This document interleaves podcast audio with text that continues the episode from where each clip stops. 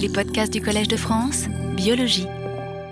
Bien, bonjour à tous. Euh, nous allons commencer ce dernier cours qui, euh, cette fois-ci, portera non plus sur l'analyse du système de nombres en soi, mais sur les liens euh, qu'entretient ce système de représentation mentale des nombres avec un autre grand système de représentation mentale, celui de l'espace.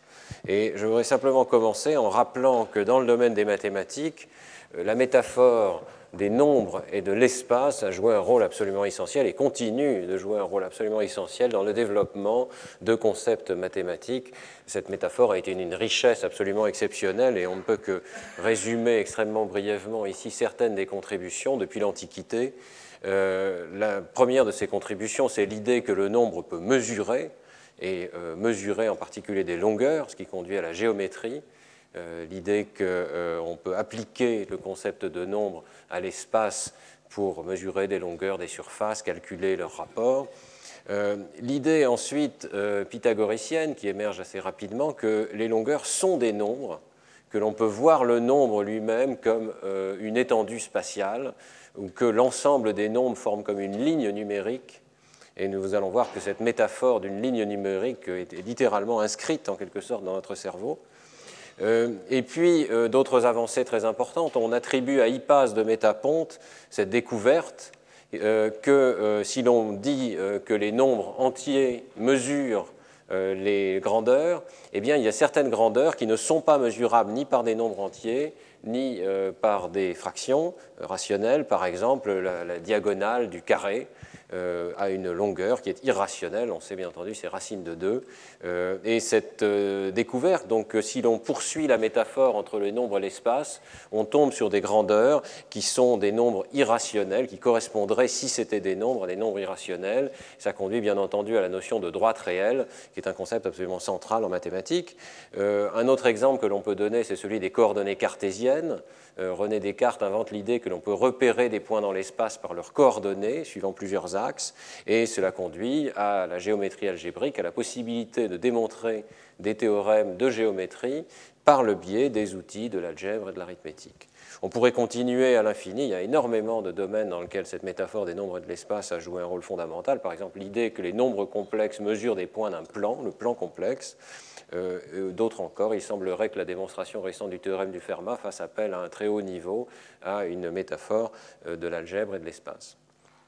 Alors, il est tentant pour le psychologue d'essayer de remonter aux racines de cette métaphore nombre-espace, et au fil des cours précédents, nous avions vu un certain nombre d'indices que les nombres appartiennent de manière générale à un système dorsal, pariétal, qui intervient dans le traitement de l'espace dans le cerveau.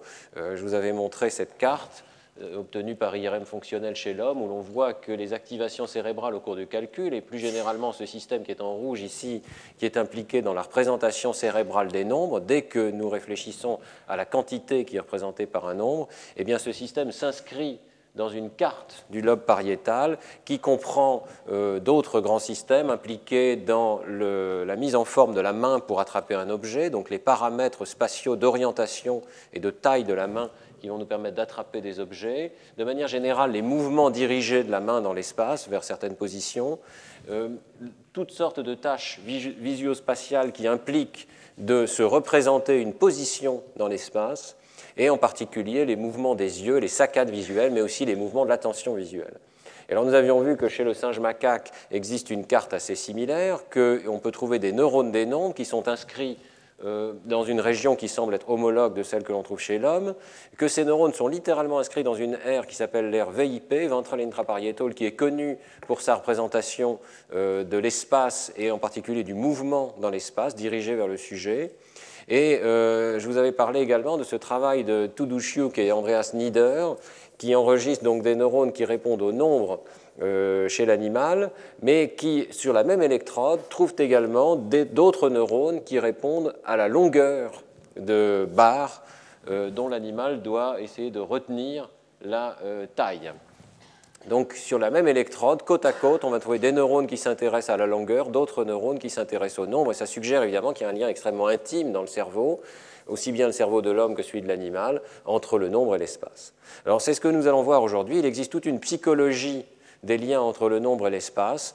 Euh, c'est un développement assez récent, et il y a des travaux extrêmement récents dont je vous parlerai aujourd'hui, certains pas encore publiés du laboratoire, qui nous montrent d'abord une association automatique entre nombre et l'espace, qu'on appellera l'effet SNARK, d'autre part des interactions entre le système des nombres et celui de l'attention visio-spatiale, on verra que cela crée des biais au cours du calcul mental. Nous avons une attraction automatique vers les grands nombres ou vers les petits nombres en fonction de l'opération qui est menée.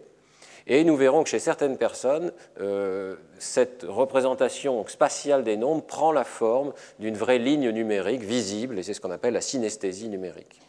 Enfin, je parlerai de l'impact de ces recherches pour le développement de l'enfant, puisqu'il semble que la compréhension du concept de nombre dans l'espace, de ce lien entre nombre et espace, soit tout à fait fondamentale pour le développement de l'enfant. Alors je commence donc avec cet effet SNARK. Euh, c'est un terme un petit peu euh, amusant euh, que, nous avions créé à l'époque avec plusieurs collègues comme une acronyme, évidemment en hommage à Lewis Carroll, mais avec une petite faute d'orthographe si l'on veut, puisque c'est un C, non pas un K à la fin de, de SNARK. L'idée, c'était de parler d'une association spatiale et numérique au niveau des codes de réponse. Mais de quoi s'agit-il? C'est au départ, c'est une découverte empirique tout à fait fortuite. Euh, nous étions en train d'étudier la manière dont une personne juge la parité d'un nombre, puisque nous intéressions à la, forme des connaissances numériques des personnes. Donc nous, nous, avions mis au point cette tâche euh, psychologique dans laquelle une personne doit juger si un chiffre est pair ou est impair. Et euh, évidemment, euh, dans la mesure où nous faisions de la chronométrie mentale, il y avait une main de réponse qui servait à dire pair, l'autre qui servait à dire impair. Et euh, comme on cherche toujours à égaliser toutes les variables possibles, eh bien, on avait fait en sorte que dans un bloc, la main droite répondait pair, et dans l'autre bloc, c'est la main gauche qui répondait pair donc les instructions étaient inversées au milieu de l'expérience. Mais le résultat de cette manipulation, c'était que de façon tout à fait euh, fortuite, on avait finalement pour chaque nombre, qu'il soit pair ou qu'il soit impair, on avait la moitié des réponses qui étaient faites avec la main droite, et puis dans un autre bloc de l'expérience, l'autre moitié des réponses qui étaient faites avec la main gauche. Et a priori, on ne s'attendait pas spécialement à voir un effet de cette variable, mais en fait, on a découvert euh, par hasard un effet tout à fait majeur de cette variable spatiale euh, que vous voyez ici. Donc, on a porté sur ce diagramme, en fonction des nombres qui sont présentés au sujet, de 0 à 9, la différence entre le temps de réponse avec la main droite et le temps de réponse avec la main gauche. Alors que, évidemment, le sujet fait le même jugement dans les deux cas. Euh, vous voyez que plus le nombre est grand, plus les réponses s'accélèrent avec la main droite par rapport à la main gauche. C'est un effet extraordinairement régulier, monotone, avec une légère courbe ici qui rappelle évidemment ce codage logarithmique des nombres dont je vous avais parlé. Euh, en tout cas, euh, une régression significative entre la taille du nombre et le côté de l'espace qui est privilégié. Les sujets préfèrent répondre avec la main droite pour un grand nombre et avec la main gauche pour un petit nombre. C'est un effet euh, dont on n'est pas nécessairement conscient, mais vous voyez qu'il est d'une amplitude quand même considérable en psychologie, hein, plusieurs dizaines de millisecondes, ici typiquement 50, 60 millisecondes. Alors, euh, beaucoup d'études depuis cette euh, première découverte ont eu lieu pour essayer de caractériser cet effet SNARK, donc d'association entre les nombres et l'espace. Et on sait que cet effet apparaît assez rapidement au cours du développement, vers le CE2. En fait, il semble que cet effet traduise, parmi d'autres effets, l'automatisation du lien entre les symboles des nombres, les chiffres arabes, et euh, la représentation des quantités. Donc on sait que c'est à peu près à la même époque que se développe un autre effet d'interaction au niveau de la quantité numérique, qui est l'interaction entre la taille des nombres et la taille physique des chiffres dont je vous avais parlé, c'est-à-dire que si le chiffre est petit, on a du mal à dire que par ailleurs il est grand sur le plan numérique. ces effets apparaissent donc chez l'enfant à un moment euh, vers le CE2 où s'automatise le lien entre le symbole et la quantité. Et à ce moment-là, on voit que très automatiquement, il y a aussi un lien entre le symbole et la position spatiale correspondante. Alors, quelle est la nature de la représentation qui est engagée dans cet effet SNARK? Eh bien, euh, un indice, c'est que les lettres et d'autres séquences ordinales, comme les jours de la semaine ou les mois, typiquement, ne donnent pas lieu à un effet SNARK. Donc, il semble que ce soit plutôt la quantité numérique que l'ordinalité, qui est évidemment présente dans le cas des lettres, euh, qui suscite cette association des nombres et de l'espace. Et de fait, euh, on peut montrer que c'est la taille des nombres, mais la taille relative des nombres qui compte, c'est-à-dire la taille par rapport à l'intervalle de nombres qui est testé à un moment donné dans l'expérience. Nous avons fait cette expérience assez simple qui consistait à prendre les nombres entre 0 et 9, mais dans certains blocs de l'expérience, à se limiter en fait soit au nombre de 0 à 5, soit au nombre de 4 à 9. Dans un bloc entier de l'expérience, le sujet sait que tous les nombres porteront entre 0 et 5, et à ce moment-là, évidemment, les nombres 4 et 5 sont les plus grands de l'intervalle. Et puis dans un autre bloc, puisque les nombres sont limités entre 4 et 9, eh bien 4 et 5, cette fois-ci, sont les nombres les plus petits de l'intervalle. Et ce que vous voyez euh, sur ce diagramme ici, c'est que euh, l'effet euh, d'association avec l'espace s'inverse totalement. C'est-à-dire que lorsque 4 et 5 sont les nombres les plus grands, euh, on y répond plus vite avec la main droite qu'avec la main gauche, donc il y a une association avec la partie droite de l'espace, alors que euh, lorsque 4 et 5 sont les nombres les plus petits de l'intervalle, eh on y répond plus rapidement avec la main gauche. Donc il semble que ce soit bien euh, un jugement de taille sur les nombres par rapport à une référence courante qui soit mise en jeu dans cette association entre les nombres et l'espace. Maintenant, évidemment, euh, la question se pose de savoir pourquoi cette direction privilégiée, petit nombre à gauche, grand nombre à droite. Est-ce que c'est un effet hémisphérique? Est-ce que c'est un effet neurologique? Est-ce que c'est un effet culturel? Euh, Pour euh, poser la question, eh bien, il faut donc faire différentes expériences. Première expérience très simple, est-ce que les droitiers se comportent comme les gauchers? La réponse est absolument oui. que l'on soit gaucher ou droitier, on a cette association des grands nombres avec la partie droite de l'espace.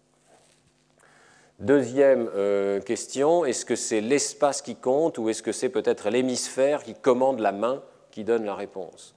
Euh, Pour le savoir, on peut faire une expérience extrêmement simple. Le sujet a deux boutons devant lui pour faire ses réponses euh, chronométrées et on demande au sujet de croiser les mains pour faire sa réponse.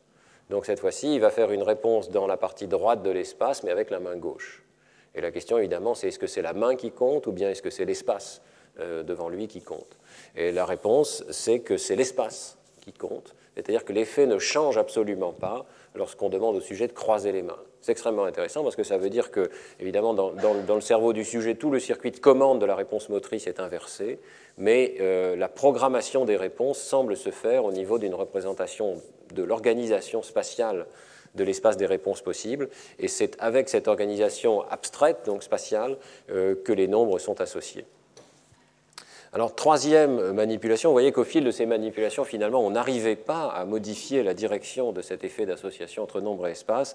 Finalement, on a trouvé une manipulation qui modifie l'association entre nombre et l'espace. C'est le sens de l'écriture euh, de la culture dans laquelle les sujets euh, sont testés. Donc, la première démonstration, nous avions pu la faire en France avec des sujets iraniens euh, qui était arrivé depuis plus ou moins longtemps en France.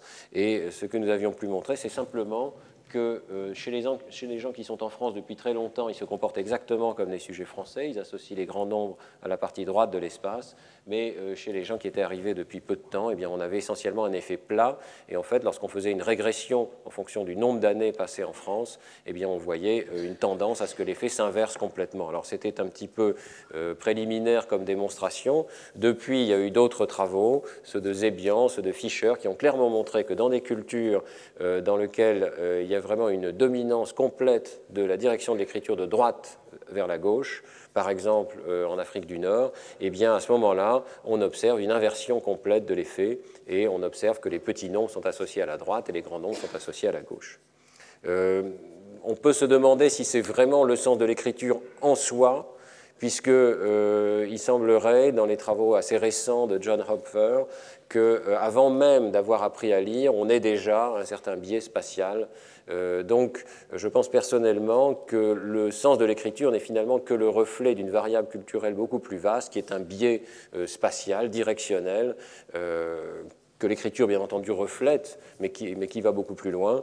on a des biais, par exemple, chez les très jeunes enfants, dans la manière de parcourir un tableau euh, et en général les enfants donc, vont le faire de la gauche vers la droite dans nos cultures.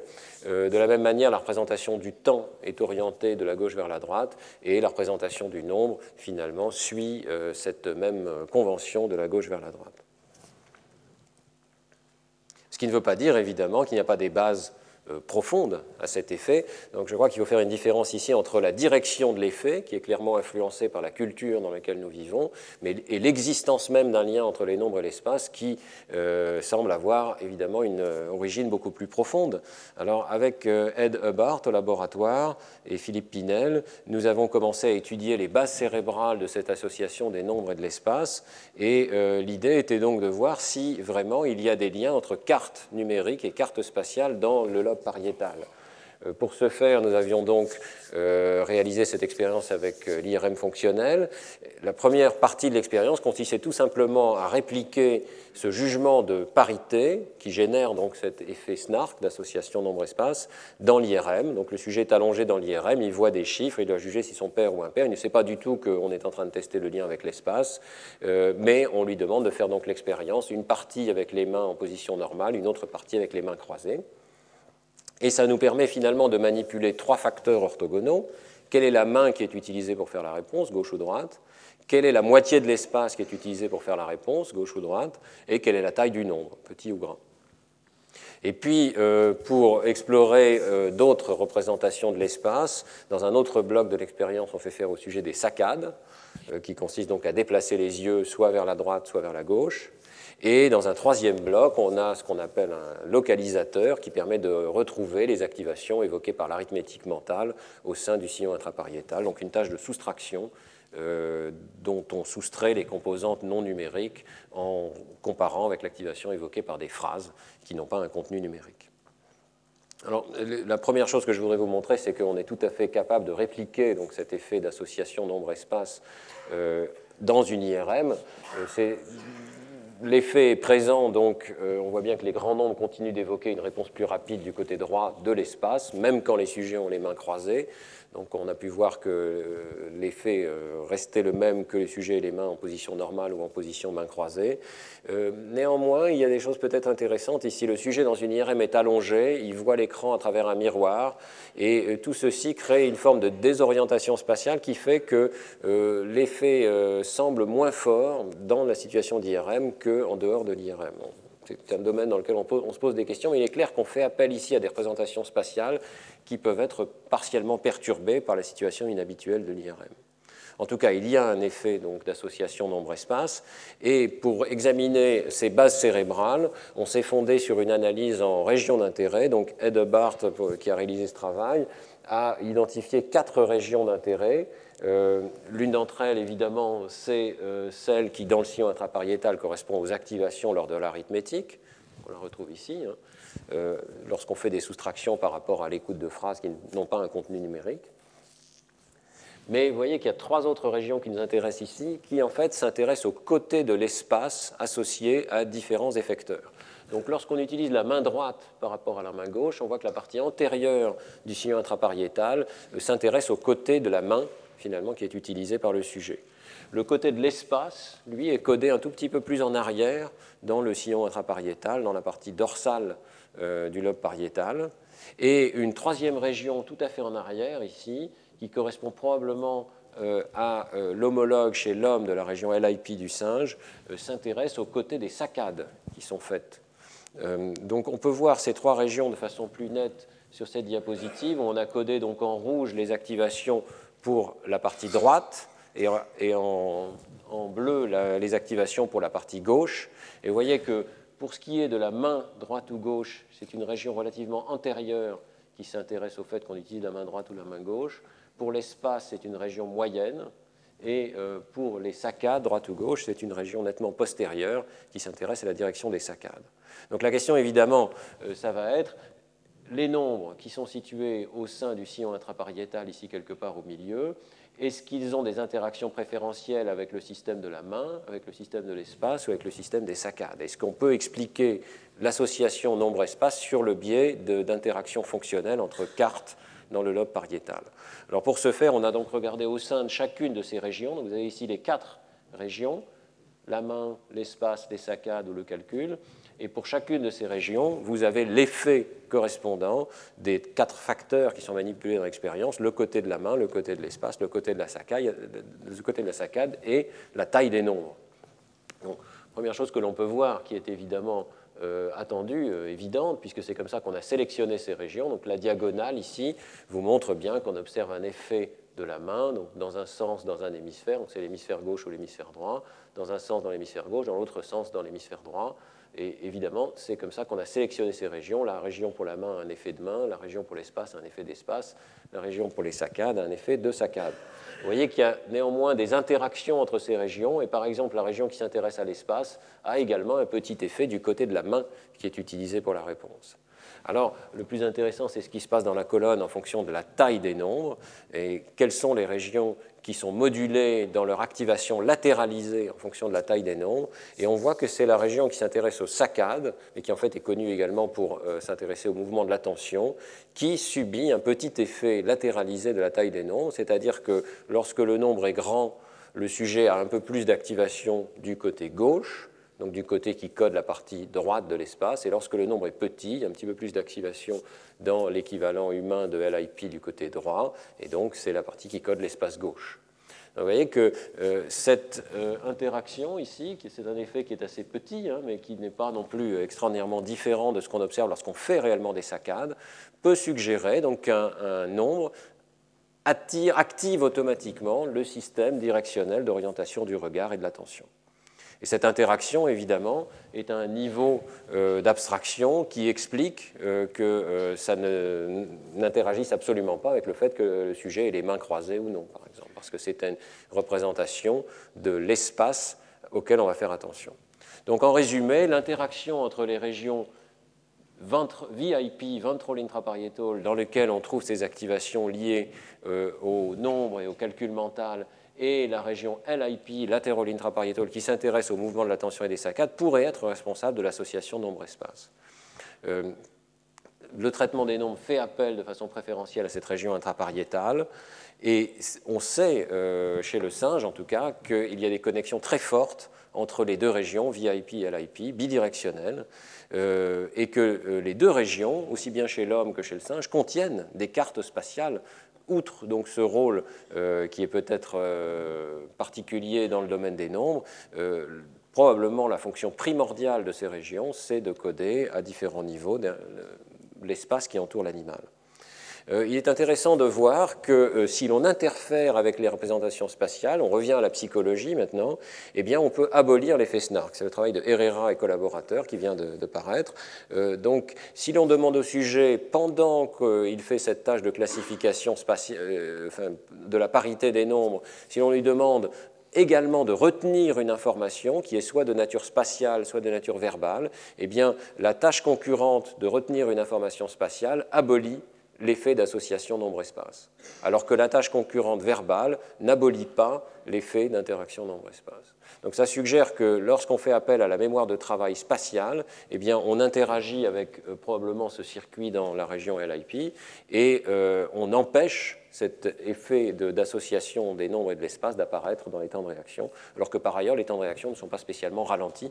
Donc c'est une interférence sélective avec un effet supplémentaire, un effet d'activation supplémentaire dans le cerveau du sujet. Alors, on peut se demander maintenant s'il y a vraiment ce lien entre ces deux aires, ce lien très automatique, euh, est-ce qu'il n'a pas des effets finalement directement sur l'attention du sujet et pas simplement sur le côté de réponse ou sur la vitesse de réponse dans l'espace? Et euh, ici, on doit citer absolument un travail de Fisher qui est paru dans Nature Neuroscience en 2003, qui euh, nous a ouvert les yeux en montrant que finalement l'association nombre-espace était encore plus automatique qu'on le pensait et qu'elle pouvait simplement attirer l'attention. Euh, donc le travail est très simple ici, c'est une tâche euh, qui, disons, euh, associée au travail de Michael Posner. Il s'agit tout simplement de détecter une cible périphérique qui apparaît. Donc le carré ici devient un petit peu plus noir, il faut le détecter. Et avant l'apparition de ce carré, soit à droite, soit à gauche du point de fixation, eh bien, il y a un indice qui est l'apparition d'un chiffre. Simplement, cet indice dans cette expérience est totalement non informatif, c'est-à-dire qu'il n'y a pas de lien particulier entre le chiffre qui apparaît ici et le côté où va apparaître la cible périphérique. Euh, les chiffres peuvent aller de 1 jusqu'à 9, mais euh, que ce soit 1 ou 9, il y a la même probabilité que la cible apparaisse à droite ou à gauche. Évidemment, il y a un lien quand même dans la mesure où on sait que lorsque le chiffre apparaît, très rapidement après va apparaître la cible. Eh bien, les temps de réaction montrent que le sujet s'accélère progressivement à mesure qu'on fait varier l'intervalle entre le chiffre et la cible périphérique. Donc, euh, quelque part, l'attention temporelle est, impliquée. Mais il y a aussi un effet d'attention spatiale. vous le voyez dans la fin de ces courbes ici, vers 300-400 millisecondes. Le sujet devient plus rapide à détecter les flashs lumineux qui apparaissent du côté droit lorsque euh, le chiffre qui précède est grand, et il est plus rapide à détecter les flashs lumineux qui apparaissent du côté gauche lorsque le chiffre qui précède est petit, et ceci alors que le chiffre n'est pas informatif. Donc on a l'impression, à travers ces résultats, que l'attention est attirée tout à fait automatiquement d'un côté de l'espace. Bon, il faut savoir que c'est un effet qui n'est pas très gros. Vous voyez qu'ici, il, est, vraiment à peine de quelques dizaines de millisecondes ou d'une dizaine de millisecondes. Et euh, les résultats plus récents suggèrent qu'il n'est pas si facile à répliquer et que probablement il y a une forme de composante stratégique qui est impliquée tout de même. C'est-à-dire que le sujet doit prêter attention aux chiffres la tâche, d'une manière ou d'une autre, à travers les instructions, doit lui dire que le chiffre a une certaine pertinence, même s'il n'est pas directement informatif pour le côté euh, de la réponse. si, on, peut éliminer cet effet si on ne prête absolument aucune attention aux chiffres qui précèdent. Mais si on prête un petit peu attention, à ce moment-là, on observe ces effets d'association avec le côté de l'espace. Et euh, Là encore, Ed Barth avec euh, Maria Grazia Rancini au laboratoire euh, vient de montrer qu'il y a des effets euh, qui sont mesurables également au niveau cérébral d'attraction automatique de l'attention. Ils ont tout simplement répliqué l'effet observé par Fischer dans une situation où, avec l'aide des potentiels évoqués, on peut mesurer directement l'effet d'activation d'un système d'attention spatiale. C'est ce qu'on appelle l'onde EDAN, c'est-à-dire Early Directing Attention Negativity, qui survient vers à peu près 300 millisecondes. Ici, par exemple, dans un travail récent, euh, on le voit au niveau du scalp. Donc, vous voyez que c'est un effet latéralisé qui survient au niveau dorsal et euh, qui traduit le fait que l'attention du sujet a été attirée vers la droite ou vers la gauche, par exemple, par une flèche. Eh bien, euh, la question qui était posée donc, dans ce travail, c'est est-ce que la présentation d'un nombre, même totalement non pertinent pour la tâche, va générer une onde EDAN? Euh, Le travail de Maria Grazia et de Ed a consisté donc à comparer une condition dans laquelle on présente une flèche. on savait déjà par les travaux précédents qu'une simple flèche suffit à attirer l'attention vers la gauche ou vers la droite, même s'il n'y a pas de lien entre cette flèche et la cible qui suit. Hein. Et puis, dans une autre condition, ils ont présenté des chiffres qui pouvaient être petits ou grands. Et là encore, il y a une cible qui suit. La cible n'est pas corrélée avec le chiffre. Elle peut apparaître à droite ou à gauche de façon aléatoire. Mais la question, c'est est-ce que le chiffre ou la flèche, euh, le chiffre comme la flèche, attire l'attention du sujet? Eh bien, dans les deux cas, ils ont observé cette onde EDAN, donc qui reflète l'activation d'un système attentionnel. Voyez que c'est la différence entre ces deux courbes ici, qui n'est pas énorme, hein, mais c'est un petit effet d'attraction automatique de l'attention du côté controlatéral euh, au côté auquel le sujet euh, fait attention. Excusez-moi, c'est une, activation, je reprends, c'est une activation donc, cérébrale qui est contralatéral au côté auquel le sujet fait attention et euh, qui crée donc cette différence entre ces deux courbes qui, qui émerge vers 250-300 millisecondes ici. Et cet effet attentionnel est présent de façon assez forte lorsqu'on présente une flèche, mais en fait, un chiffre tout seul suffit déjà à créer cette activation du système attentionnel avec un petit effet significatif ici qui apparaît à peu près au même moment ça reste difficile de déterminer la localisation précise de ces effets. Ce sera très intéressant de poursuivre ces travaux avec une méthode comme la magnétoencéphalographie, par exemple, qui permettra de cibler très, très précisément les systèmes cérébraux à l'origine de ce type euh, d'effet et donc de savoir si c'est bien la région LIP qui est intéressée par cette attraction automatique de l'attention. D'autres travaux mettant en liaison les nombres et l'attention, euh, tout à fait remarquables, portent sur un syndrome avec lésion cérébrale qui s'appelle l'héminégligence spatiale. L'héminégligence spatiale, je pense que beaucoup d'entre vous connaissent ce syndrome qui survient très fréquemment à la suite de lésions pariétales ou parfois frontales de l'hémisphère droit. Euh, très souvent de l'hémisphère droit. Euh, très souvent, donc, il s'agit d'une héminégligence gauche, dans laquelle le patient, bien qu'il ne soit pas aveugle, cesse de prêter attention à la partie gauche de l'espace. Euh, un certain nombre de tests extrêmement classiques le montrent, par exemple le test de copie d'une horloge ou d'une maison ou d'une fleur qui montre que le patient euh, oublie de copier la partie gauche de ses dessins. Euh, le test de barrage de lignes, euh, on demande au patient de barrer toutes les lignes qui sont présentes sur la feuille de papier, mais le patient ne barre que celles qui sont tout à fait à droite de l'espace, donc il, n'arrive pas à porter son attention du côté gauche de l'espace. Et un test encore plus simple qui est le test de bisection de ligne. On présente une simple ligne euh, devant la personne, on lui demande de placer un trait au milieu de cette ligne.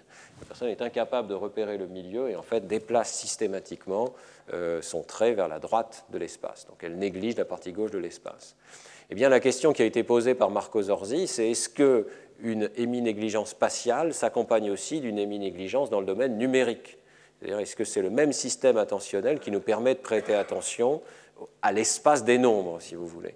Et pour ce faire, il a tout simplement repris le test de bisection de ligne, mais euh, en l'étendant dans le domaine des nombres. Donc la tâche est une tâche de bisection numérique, très simple.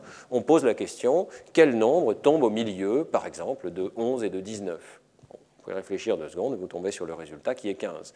Eh bien, euh, ce qui est intéressant avec ce test, c'est qu'il n'y a absolument aucune notion d'espace, ni dans la manière dont la question est posée, ni dans la réponse. C'est-à-dire la question est, auditive, verbale, la réponse est verbale. Euh, vous voyez que l'espace, a priori, n'est pas impliqué de façon directe. Néanmoins, lorsque vous posez la question à un patient qui souffre d'émi-négligence, eh bien, très souvent, presque la plupart du temps, vous observez une négligence numérique, c'est-à-dire que la réponse du patient se déplace vers les grands nombres. Et par exemple, le patient va répondre que 17 est au milieu de 11 et de 19. Euh, on voit ici les résultats obtenus chez des sujets contrôles qui sont tout à fait capables de faire cette tâche. Donc, quel que soit l'intervalle entre les deux nombres euh, qu'il s'agit de bisecter, leur réponse tombe aux alentours de zéro, c'est-à-dire de la bonne réponse, et on voit au contraire que les patients se déplacent systématiquement vers la droite, si l'on peut, en tout cas, si on veut dire, en tout cas vers les grands nombres, avec un biais plus ou moins variable suivant euh, le patient qui est testé. Mais il faut savoir que c'est un test qui s'est avéré extraordinairement sensible de l'émi-négligence, au point que des patients qui n'auraient plus une émi-négligence sur le plan clinique continuent d'avoir une émi-négligence avec ce test de bisection des nombres. Euh, l'effet de l'intervalle entre les nombres est intéressant, parce que vous voyez que lorsque l'intervalle est petit, finalement, les patients arrivent à faire la tâche, et c'est seulement lorsque l'intervalle entre les nombres est suffisamment grand que l'on observe ces biais numériques importants. Eh bien, euh, c'est tout à fait analogue à ce qui est observé dans le domaine de la bisection des lignes euh, spatiales. c'est ce qui avait été observé par Halligan et Marshall.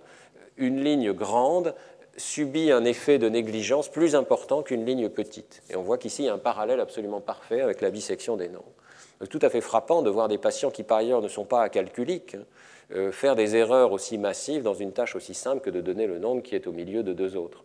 Mais euh, ça veut dire que dans une tâche aussi simple que celle-là, nous faisons appel à un système attentionnel, nous, nous explorons cette ligne numérique mentalement avec un système attentionnel qui peut être biaisé par une lésion cérébrale.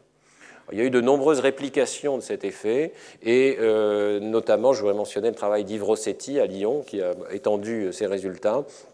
Euh, Yves Rossetti a montré au départ dans le domaine spatial que le port de prisme qui déplace le monde visuel du sujet, crée une illusion de déplacement, peut aider les patients émis-négligents. Et euh, de façon assez remarquable, il a montré que le port de prisme euh, et le fait d'entraîner le sujet à faire un geste de pointage ou d'aller attraper un objet avec euh, ses prismes devant les yeux qui déplacent son monde visuel, eh bien le port de prisme modifie et corrige en fait les biais dans le domaine de la perception numérique, dans cette tâche de bisection numérique. Donc un entraînement spatial affecte la cognition numérique, c'est à nouveau une preuve tout à fait manifeste du lien très fort entre ces deux domaines. Les expériences ne manquent pas dans ce domaine, et je m'excuse de faire un petit catalogue, mais beaucoup d'entre elles sont extrêmement intéressantes dans la mesure où elles montrent la profondeur de cette association entre les nombres et l'espace, et le fait que l'association nombre-espace peut affecter même les jugements psychophysiques les plus simples. Et là, je voudrais citer un travail de Casarotti et collaborateurs dans Cognition l'année dernière, euh, qui montre que cette association peut modifier notre perception de l'ordre dans lequel se sont produits des événements dans le monde extérieur leur expérience est la suivante. Elle consiste à présenter deux flashs lumineux, l'un à gauche, l'autre à droite, soit simultanément, soit avec un petit décalage temporel. Euh, la gauche peut arriver en premier, ou dans d'autres essais, la droite peut arriver en premier. La tâche du sujet, c'est de dire euh, dans quel ordre sont apparus ces stimuli? Est-ce que c'est le flash de gauche qui est apparu en premier, ou est-ce que c'est le flash de droite qui est apparu en premier? Une tâche extrêmement simple et vous voyez très psychophysique. C'est vraiment la perception visuelle la plus fondamentale. Alors, on fait précéder cette présentation par la présentation d'un chiffre qui, à nouveau, est totalement non pertinent. Euh, simplement, le sujet doit le rappeler à la fin de l'essai. Eh bien, euh, ce que l'on observe dans les résultats, de façon tout à fait claire, c'est que euh, les réponses des sujets, la perception même de l'ordre temporel est biaisée par la présentation initiale du chiffre. Que lorsque le chiffre initial est petit, euh, ici, on est dans la situation où les deux flashs lumineux à l'insu du sujet sont présentés absolument simultanément, mais le sujet doit prendre une réponse. Hein. Est-ce que c'est celui de gauche ou celui de droite qui est arrivé en premier? Eh bien, on voit que le pourcentage de réponse, c'est celui de gauche qui est arrivé en premier, et de l'ordre de 60% lorsque le nombre qui précède est petit, et tombe à 30 euh, ou 40% lorsque le nombre qui précède est grand. Donc, il y a un biais dans la perception même de l'ordre qui est suscité par l'orientation de l'attention induite par la présentation initiale du chiffre. On le voit aussi lorsqu'on fait maintenant varier systématiquement le délai, donc plus seulement à 0 ici, mais euh, plus 5 ou moins 5 millisecondes, plus 10 ou moins 10 millisecondes. Euh, et vous voyez que l'ensemble de la courbe psychophysique du sujet est déplacé dans ce jugement de la perception, donc de l'ordre temporel de stimuli, un nombre, euh, finalement, un effet en retour sur le système perceptif par le biais de cette attraction automatique de l'attention. Alors il faut savoir que euh, cet effet ne se produit néanmoins que si l'on demande au sujet de prêter attention aux chiffres, par exemple en lui demandant de rapporter le chiffre à la fin de l'essai. Si le chiffre est absolument euh, sans pertinence aucune pour la tâche, l'effet disparaît. Et euh, donc, quelque part, il faut que le chiffre soit codé dans le système. La notion d'automaticité ici doit être relativisée. Il faut au moins que la personne prête attention aux chiffres pour que cet effet survienne. Il faut savoir aussi que la présentation d'une lettre n'a aucun effet, que la lettre soit en début ou en fin de l'alphabet. Donc à nouveau, c'est plutôt la quantité que l'ordinalité qui est en jeu ici. Finalement, euh, une autre expérience euh, intéressante a posé la question, est-ce que ces interactions entre nombre et espace sont réciproques? Depuis le départ de cet euh, exposé, je vous présente des expériences où un nombre biaise la perception de l'espace. Mais est-ce que, dans le sens inverse, euh, la perception de l'espace peut biaiser le sens des nombres? Eh bien, euh, cette expérience de Stoyanov le montre. Ici, on demande au sujet un jugement sur un chiffre. Par exemple, ça peut être de le comparer, ou ça peut être de juger sa parité, pair ou impair.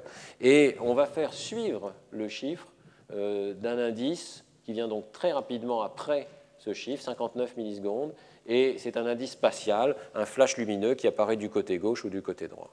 Eh bien, vous voyez que le côté du flash lumineux, à gauche ou à droite, interagit avec la taille du nombre qui est présenté dans deux tâches qui, sont très différentes l'une de l'autre, la comparaison ou le jugement de parité.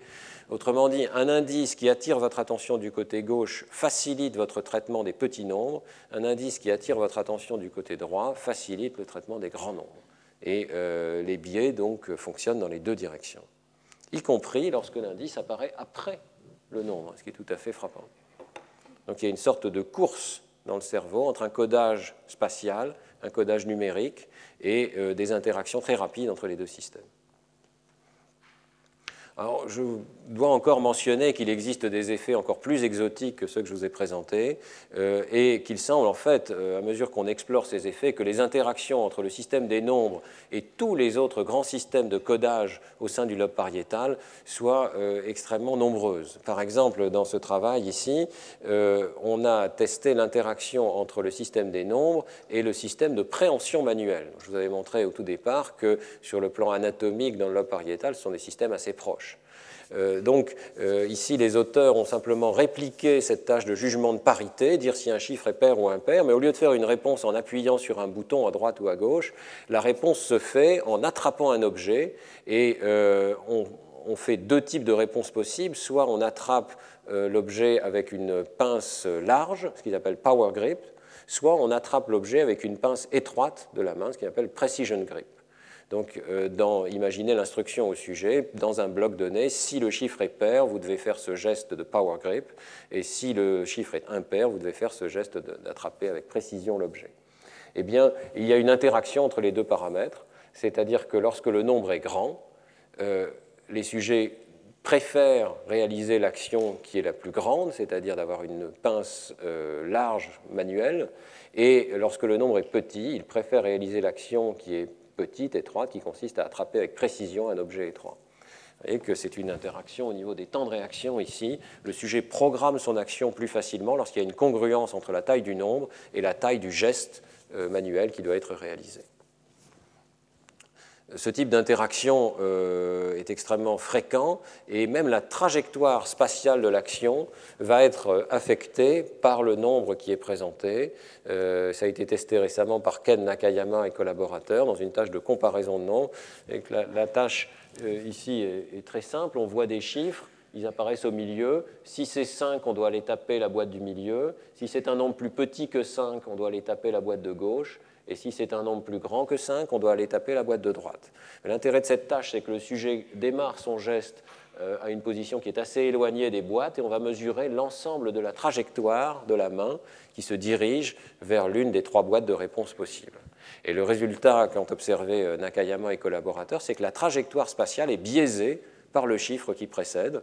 Euh, vous voyez que si le chiffre est 1, 2, 3 ou 4, on voit très clairement sur ces graphes que la variance est modifiée, mais également, euh, si l'on regarde précisément, la moyenne de la trajectoire est biaisée, et plus le chiffre est petit, plus la trajectoire s'écarte sur la gauche de l'écran de réponse.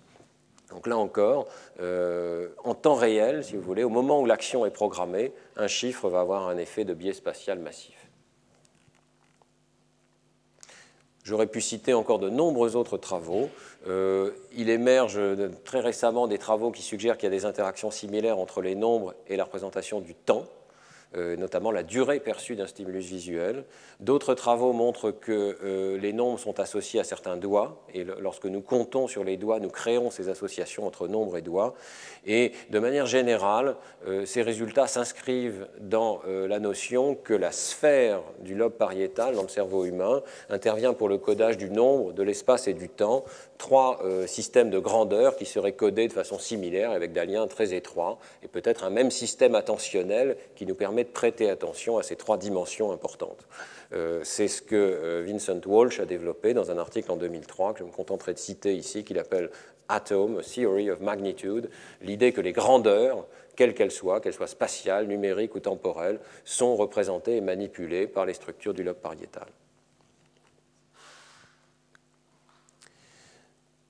Euh, je vous ai parlé pour l'instant exclusivement de ce qui se produit lorsqu'on présente un chiffre et qu'on se contente, par exemple, de juger sa parité, mais évidemment, on peut se poser la question, est-ce que ça affecte aussi notre capacité de calculer? Est-ce qu'il y a des interactions entre nombre et espace au cours du calcul mental? Et dans ce domaine, euh, on a découvert récemment des effets de biais spatiaux que je voudrais également mentionner. Euh, on les observe à travers des tâches de calcul non symbolique que je vous avais présenté brièvement. C'est ici euh, le travail de Colin McCrink et Karen Nguyen qui avaient utilisé ces dessins animés dans lesquels on voit cinq objets puis cinq autres se cacher derrière un écran. On peut ensuite baisser l'écran et euh, dévoiler un certain nombre d'objets. Ici, évidemment, le résultat est faux. On vient de voir 5 plus 5 égale 5 objets. Et Karen Wynne euh, et Colin McCrink avaient montré que les bébés, même très jeunes, euh, à 9 mois, sont capables de montrer leur surprise lorsque le résultat d'une opération est fausse. Mais cette présentation fournit également une excellente situation pour tester finalement la capacité d'un système non verbal de traitement des nombres à faire des opérations de type addition et soustraction. Et avec donc Colin McCrink, nous avons réalisé une expérience chez l'adulte où euh, on étudie systématiquement la capacité d'un sujet donc euh, adulte à juger de la véracité ou de la fausseté d'une opération arithmétique. On va lui présenter littéralement des centaines de films tels que celui que vous avez vu ici, et à chaque fois, on va demander à la personne est-ce que vous pensez que c'est juste ou est-ce que vous pensez que c'est faux? Est-ce que le résultat final est correct ou incorrect? En accumulant les données, on peut avoir une idée de la zone des nombres que les sujets acceptent comme corrects pour une opération telle que 5 plus 5 ou 10 plus 10 par exemple. Et donc on arrive à une sorte de psychophysique du calcul mental.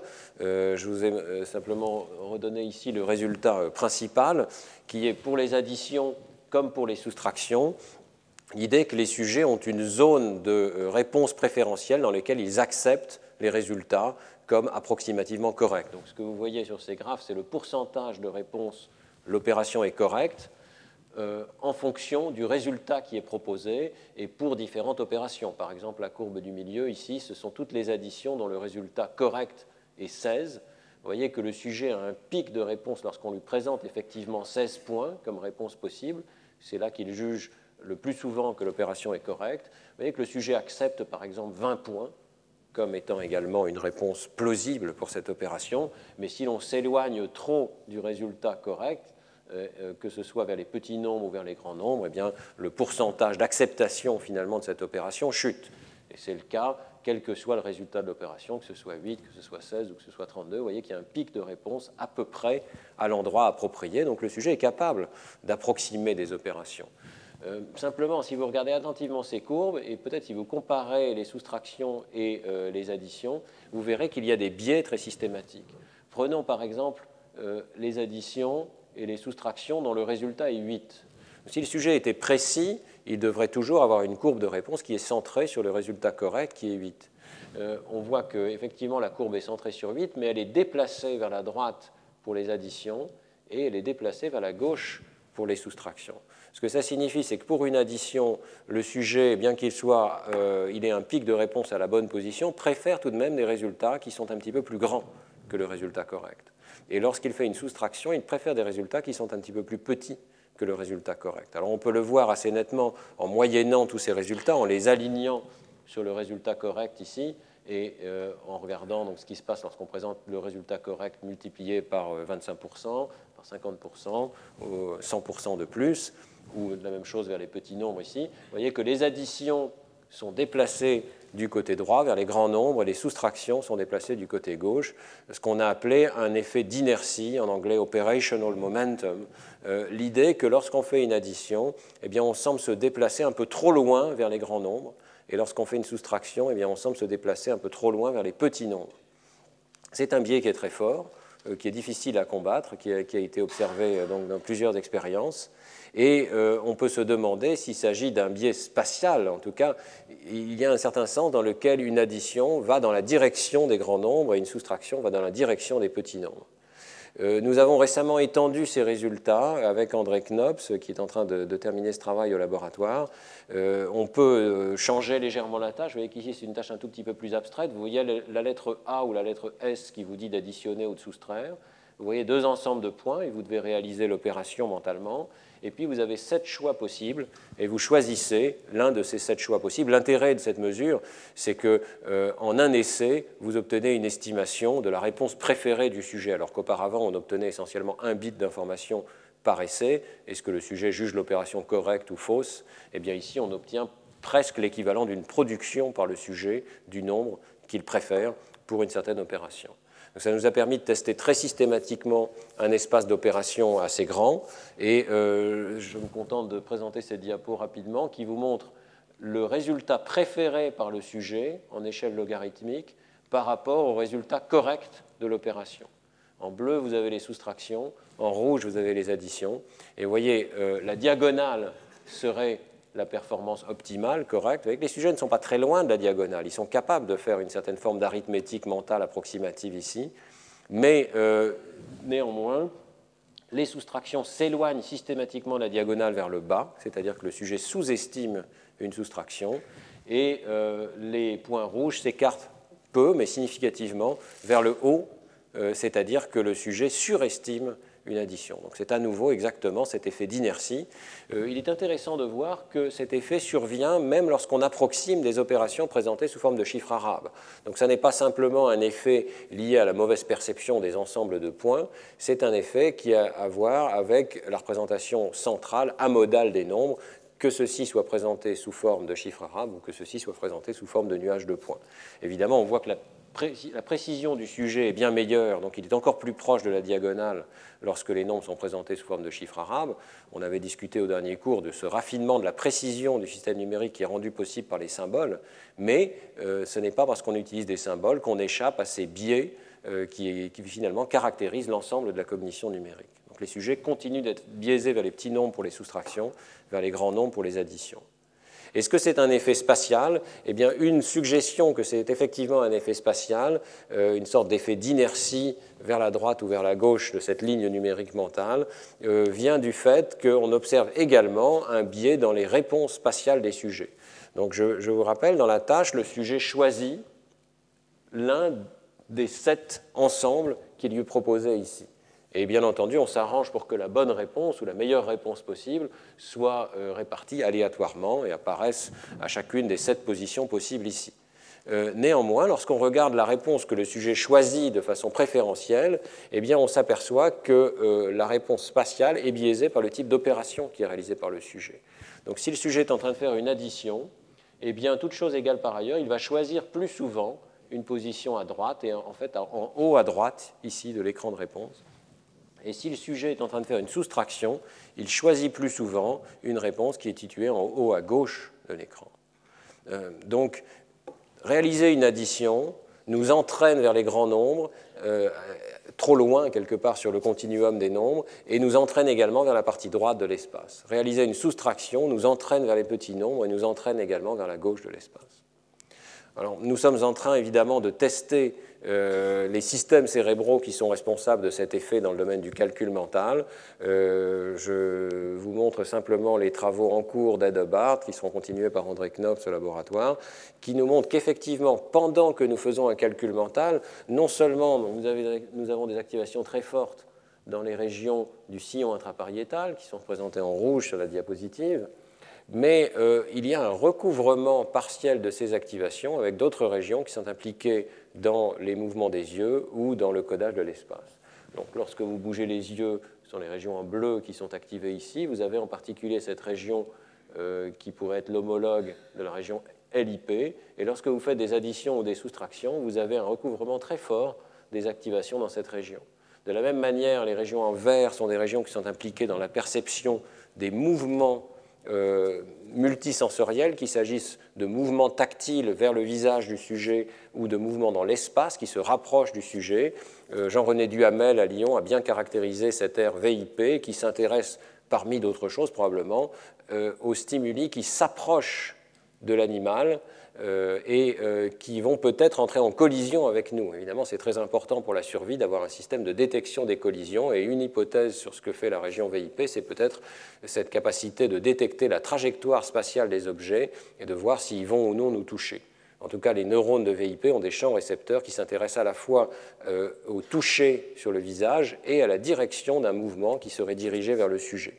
Eh bien, chez l'homme aussi, on trouve des activations qui s'intéressent à ces deux types de stimuli tactiles ou visuel en mouvement. Ces activations caractérisent une région qui ressemble à l'air VIP chez l'homme. Il y a un recouvrement très fort de ces activations avec les, régions euh, qui s'intéressent au calcul. Et euh, je voudrais mentionner une troisième région. Les saccades visuelles activent une région qui s'appelle les frontal fields, les champs frontaux oculogires dans le cortex frontal. Que cette région-là est peut-être celle dans laquelle il y a le plus grand recouvrement entre les activations évoquées par le calcul et les activations évoquées par une tâche spatiale de mouvement des yeux. Euh, en particulier, dans cette région, si l'on regarde sujet par sujet, ça n'est pas simplement un recouvrement, mais ce qu'on pourrait appeler la, micro-organisation de la carte euh, à une échelle qui est la plus fine possible, qui est de quelques millimètres, eh bien, euh, on retrouve la même carte activée pour les saccades et pour le calcul mental dans cette région. Donc il y a une corrélation très forte des cartes entre elles qui suggère que ce n'est pas simplement un recouvrement par hasard, avec peut-être des populations de neurones qui sont dans le même euh, volume cérébral pour des raisons complètement différentes, mais c'est vraiment la coactivation d'un système commun. Dans les dernières euh, minutes de ce cours, je voudrais mentionner deux derniers points.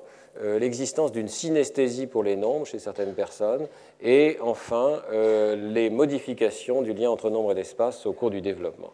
Le premier point est peut-être plus anecdotique, mais en même temps il est tout à fait fascinant en psychologie de voir que si chez la majorité d'entre nous, nous subissons ces associations nombre-espace de façon automatique sans en être conscients, eh bien certaines personnes euh, prétendent avoir une représentation tout à fait consciente, explicite euh, d'une association entre les nombres et l'espace. Et ce point a été rapporté pour la première fois par Sir Francis Galton dans une série de publications dans Nature en 1880. Vous voyez que c'est très ancien. Euh, il décrivait comment certaines personnes étaient absolument convaincues que euh, les nombres, pour elles, occupent des positions dans l'espace, des positions extrêmement précises, parfois associées à des couleurs, et qui déroulent comme une sorte de ruban de nombres dans l'espace. On voit ici l'une de ces représentations qui a été dessinée par une des personnes euh, qui a servi d'informateur à Galton, et que euh, les nombres s'écoulent depuis 1 jusqu'à 100 ici sous forme d'un ruban coloré avec des régions bleues brillantes, d'autres très brillantes. On est vraiment dans le domaine de la synesthésie, c'est-à-dire la création de liens entre euh, différentes dimensions sensorielles, mais il semble que le nombre finalement soit capable d'évoquer des sentiments de position spatiale et de couleur. Alors, il y a plusieurs caractéristiques importantes de ces représentations. Elles forment souvent une courbe continue en fonction du nombre, très souvent, euh, mais pas toujours, de la gauche vers la droite, on verra des contre-exemples par la suite, et souvent comprimées vers les grands nombres, c'est-à-dire que euh, ça évoque évidemment la ligne logarithmique dont je vous ai souvent parlé au, fil de ce cours. On voit par exemple dans ce dessin de Galton ici que l'espace occupé par les nombres de 50 à 100 est beaucoup plus petit que l'espace occupé par les nombres de 1 à 50. Et en fait, la région de 1 à 10 elle-même est nettement plus grande et même de 1 à 5 est encore plus grande. Vous voyez qu'il y a une sorte de compression progressive pour les grands nombres euh, qui rappelle ce qu'on a vu sur la perception des, des nombres chez n'importe lesquels d'entre nous. Donc on a l'impression que ces caractéristiques évoquent le système de représentation des grandeurs numériques, mais avec cette fois-ci une caractéristique de prise de conscience et de spatialisation directe de l'information pour le sujet, qui est littéralement capable de dessiner ou de pointer dans l'espace vers les positions euh, dont il pense que les, nombres euh, les occupent. Alors, Ed Barth a proposé que de la même manière qu'il existe des associations synesthésiques entre les lettres et les couleurs qui pourraient provenir des associations au niveau du cortex occipito-temporal entre par exemple la région V4 qui s'intéresse à la couleur et les régions très proches qui s'intéressent à la forme des symboles des lettres ou des chiffres, eh bien, les associations entre nombre et espace euh, dans le domaine de la synesthésie pourraient venir d'un excès de communication, d'un excès de recouvrement dans les régions pariétales qui s'intéressent à ces deux paramètres.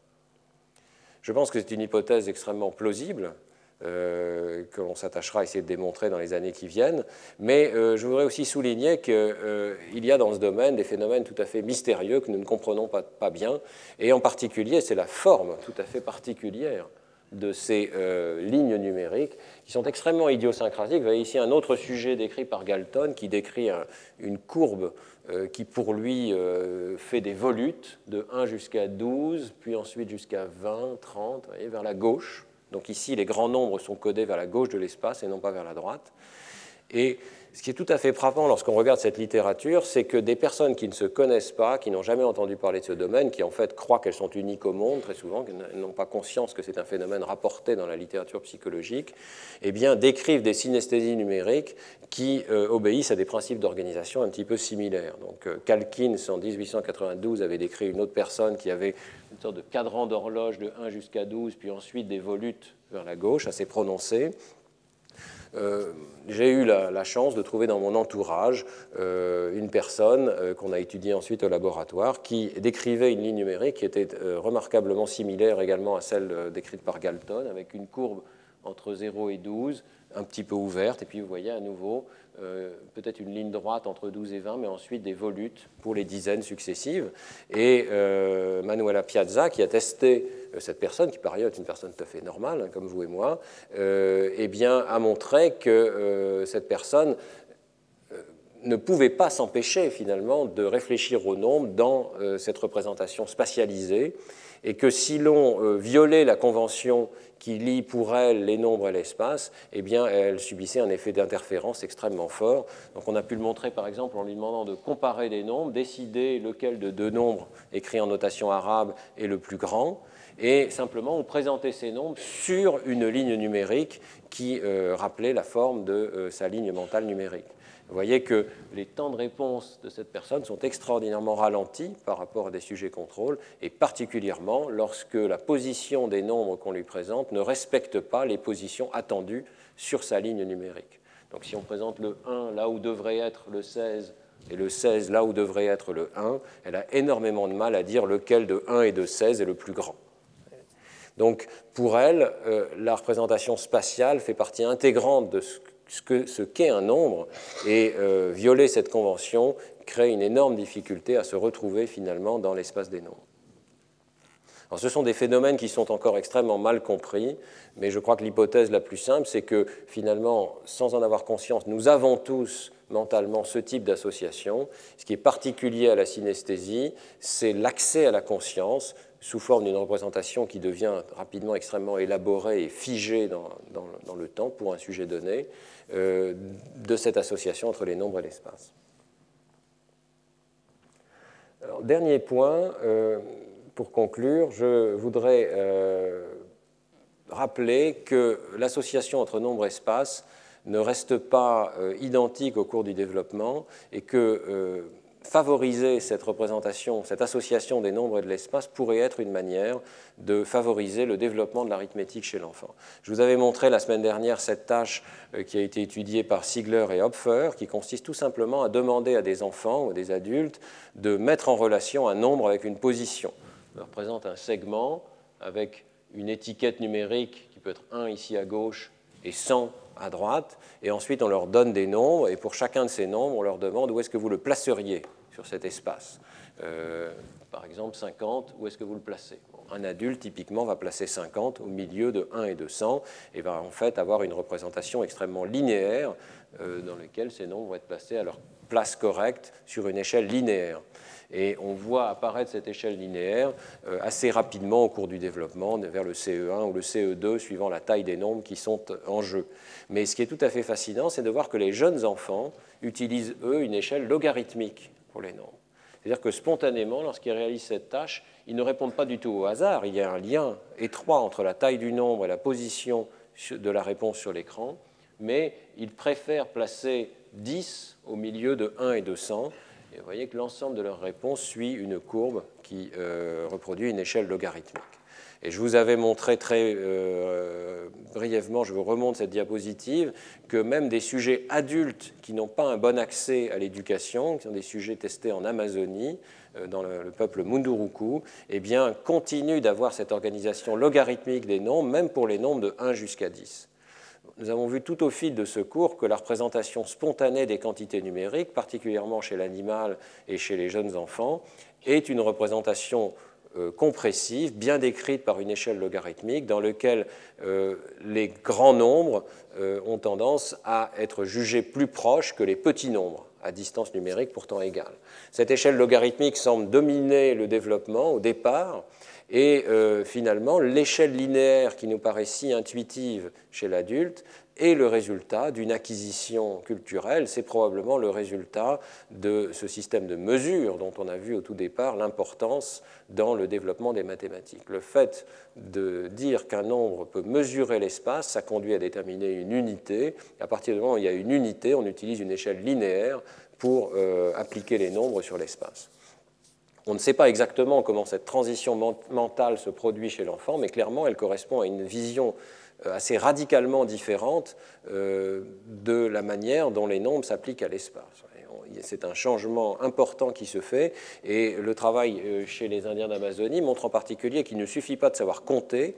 Certaines de ces personnes savent compter euh, en utilisant les, mots portugais qui sont utilisés autour d'eux. Et néanmoins, ça ne suffit pas à changer leurs réponses, à les rendre strictement linéaires. Elles continuent à avoir des réponses logarithmiques. Donc euh, il y a une sorte de euh, déclic mental qui reste encore à décrire sur le plan euh, psychologique, qui se produit chez l'enfant, qui conduit à un passage d'une règle logarithmique à une règle linéaire de réponse et d'application des nombres sur l'espace. Je termine par une diapositive qui suggère, à travers plusieurs études, que le fait de renforcer par le biais, par exemple, de jeux de plateau euh, ces liens entre les nombres et l'espace peut avoir un effet très positif sur le développement mathématique de l'enfant. Euh, les jeux de plateau, euh, c'est extrêmement simple. C'est par exemple le jeu des petits chevaux, dans lequel vous allez jeter un dé et vous allez avancer dans l'espace d'un nombre de cases qui correspond au nombre que vous avez tiré. Et c'est évidemment euh, la simplicité même. C'est un jeu auquel on ne joue en principe que lorsqu'on est un petit enfant. Euh, mais vous voyez que ça déploie évidemment ces concepts de nombre et euh, ces concepts d'espace. Et en fait, on va établir un lien très fort entre les deux par le biais de ces jeux. Alors, c'est Sharon Griffin et Robbie Case qui, les premiers, ont eu l'idée d'exploiter ces correspondances entre nombre et d'espace au sein d'un curriculum qui était beaucoup plus vaste, hein, euh, comme euh, système d'aide aux mathématiques chez des enfants à risque, parce qu'ils étaient de euh, milieux socio-économiques défavorisés dans la banlieue de Chicago.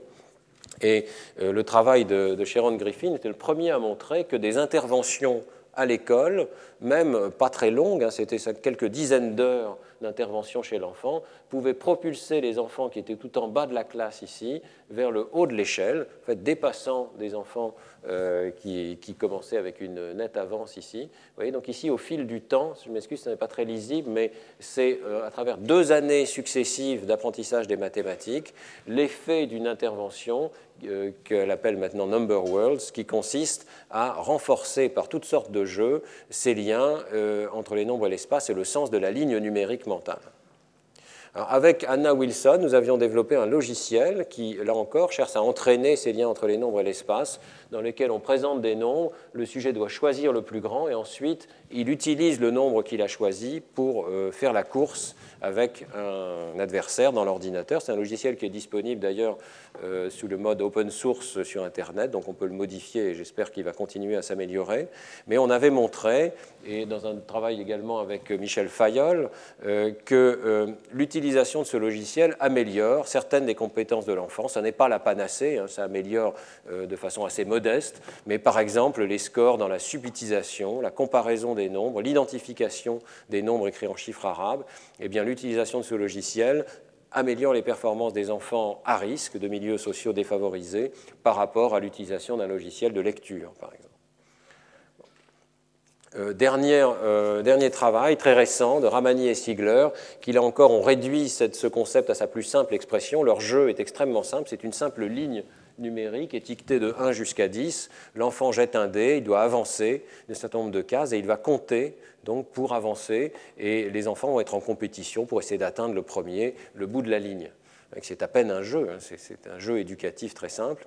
Euh, ce qui est intéressant dans le travail de Ziegler, c'est qu'il l'a comparé avec un jeu contrôle dans lequel on jette un dé et c'est la couleur qui compte.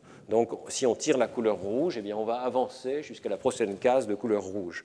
c'est intéressant parce que c'est un jeu, il y a un but, il y a une interaction sociale, euh, il y a le professeur qui s'intéresse à ses élèves, tous ces facteurs sont bien contrôlés, mais dans un domaine, il y a un contenu numérique et spatial, dans l'autre domaine, il n'y a pas de contenu numérique et il y a un léger contenu spatial. Eh bien, euh, ce que Ramani et Siegler ont montré, c'est que l'entraînement à ce jeu numérique spatial euh, améliore les performances des enfants dans euh, toute une série de tests. le test nombre-espace lui-même, vous voyez que les performances des enfants après entraînement à ce jeu sont des performances linéaires avec un excellent appariement des nombres et de l'espace d'un point de vue linéaire mais aussi des tâches comme le comptage, l'identification et peut-être également le calcul mental. Il reste à voir, parce qu'on n'a pas de recul pour l'instant, il reste à voir si ces effets sont durables au fil de l'éducation. Mais je crois qu'il ne fait aucun doute dans l'état actuel des données que l'apprentissage de ces liens entre nombre et espace euh, fait partie des concepts essentiels des mathématiques que l'enfant doit acquérir. Et si on l'aide à l'acquérir de façon précoce, on le fait dans de nombreuses familles simplement en jouant à ces jeux, mais on devrait peut-être le faire plus à l'école aussi, eh bien on peut aider à cette transformation mentale dans le cerveau de l'enfant. Alors j'en viens donc à ma conclusion. Je crois que l'association entre nombre et espace est l'un des aspects essentiels de la cognition numérique et je vous ai montré qu'on ne peut pas s'empêcher lorsqu'on pense à un nombre ou lorsqu'on effectue un calcul d'évoquer automatiquement un biais spatial. Cet effet trouve probablement son origine dans les liens qu'entretiennent les représentations numériques et spatiales dans le lobe pariétal, même si la direction et la forme de l'effet, linéaire ou pas, sont influencées par l'éducation et la culture. Donc nous transformons ces représentations, mais l'existence même d'un lien entre nombre et l'espace est probablement à trouver dans l'organisation de notre cerveau. Les mathématiques tirent avantage de ce lien naturel entre nombre et l'espace, et donc il est essentiel de l'entraîner chez l'enfant, cela confère aux enfants une compréhension plus profonde de l'arithmétique. Je vous remercie.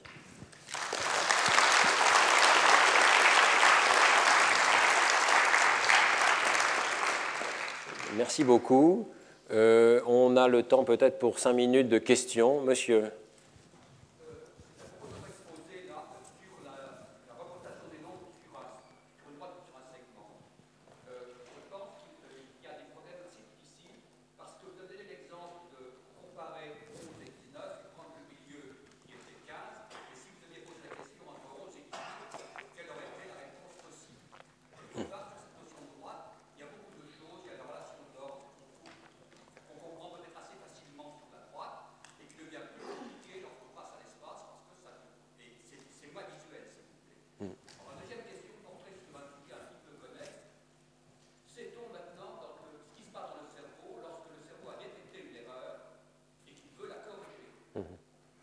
C'est de nombreuses questions là. Euh, le test de bisection est un test approximatif, c'est-à-dire qu'explicitement, on, on, souhaite que le sujet ne fasse pas des calculs.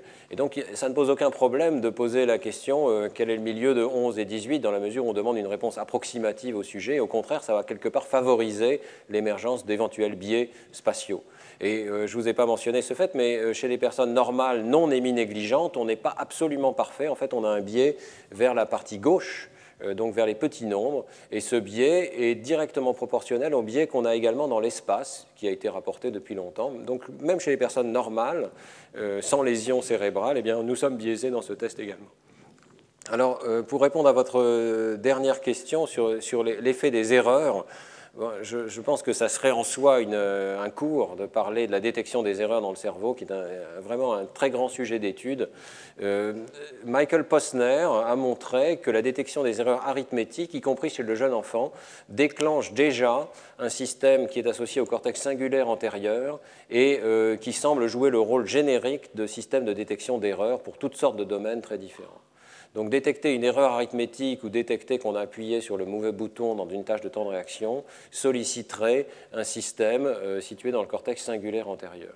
On ne sait pas exactement comment ce système fonctionne, mais on, voit au moins qu'il y a une sensibilité, si vous voulez, à euh, l'écart entre un plan qui est souhaité par le cerveau et le plan qui est effectivement réalisé dans le comportement à un instant donné. Il semble que le cerveau mesure l'écart entre son plan et sa réalisation.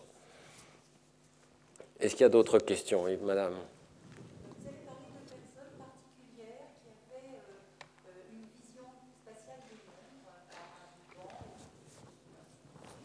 Et j'ai eu l'impression qu'il y avait une relation entre, pour l'une, le cadran du montre, et pour une autre, qui parlait des couleurs, avec l'ordre des couleurs dans le spectre. Oui.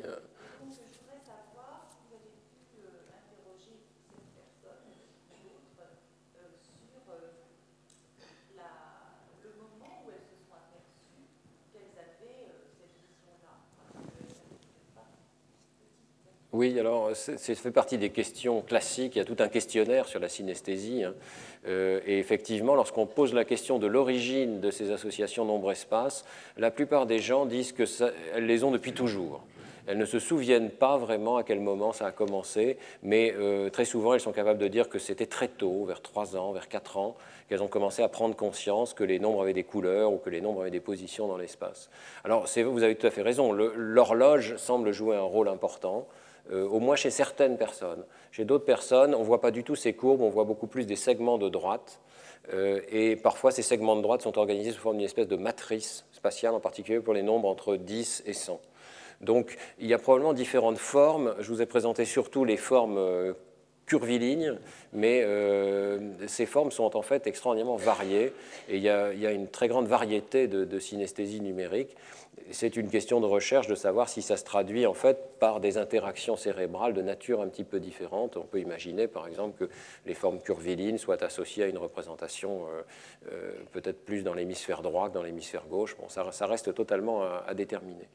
En tout cas, euh, certainement, l'exposition à des systèmes culturels intervient et affecte ces représentations mais en même temps, on pense qu'il y a un aspect euh, génétique chez ces personnes. Euh, il semble que ça suive des règles de distribution familiale, la synesthésie en général, que ce soit la synesthésie graphème-couleur ou la synesthésie nombre-espace. Et euh, donc, probablement, c'est une interaction entre un système biologique qui peut-être crée des interactions trop fortes entre cartes dans le cerveau, ou une moins bonne élimination synaptique, c'est l'hypothèse qui a été proposée par Ramachandran et Hubbard, euh, donc qui, ferait que les cartes ne se séparent pas maximalement comme elles devraient le faire au cours du développement. évidemment, un système culturel dans lequel euh, l'enfant est plongé, qui fait que certaines associations préférentielles vont se produire. Je crois que c'est le cas chez chacun d'entre nous, puisque les petits nombres vers la gauche et les grands nombres vers la droite, c'est un effet culturel de direction de l'écriture. Mais dans le cas de la synesthésie, il semble que d'autres systèmes culturels, comme l'horloge, vont vraiment s'imprimer très profondément dans, cette carte euh, nombre-espace. Une dernière question, peut-être? Oui, monsieur? Oui, dans, le biais extraction-addition, en fait, il y a trois éléments qui sont à mémoriser par, par, le sujet observé. Il y a les nombres eux-mêmes et l'opérant. Absolument.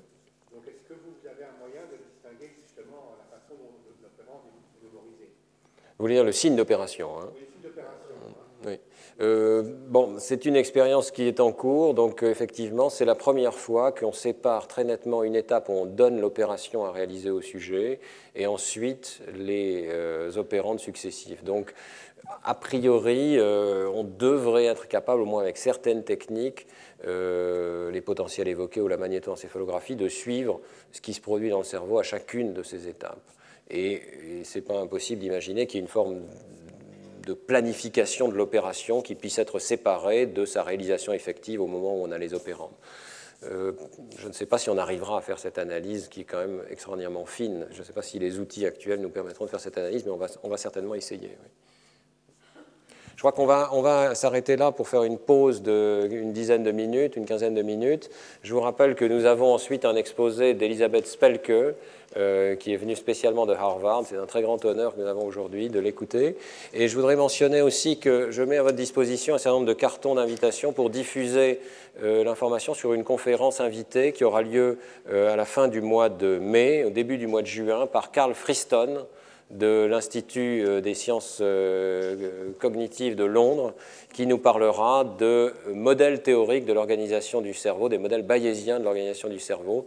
Ce sont des conférences un petit peu mathématiques, mais euh, à mon avis extrêmement intéressantes. Et donc, vous pouvez prendre ce carton pour être invité. Bien entendu, l'accès est libre, mais le carton vous rappellera les dates et les horaires exacts. Merci beaucoup. Retrouvez tous les podcasts du Collège de France sur www.collège-de-france.fr.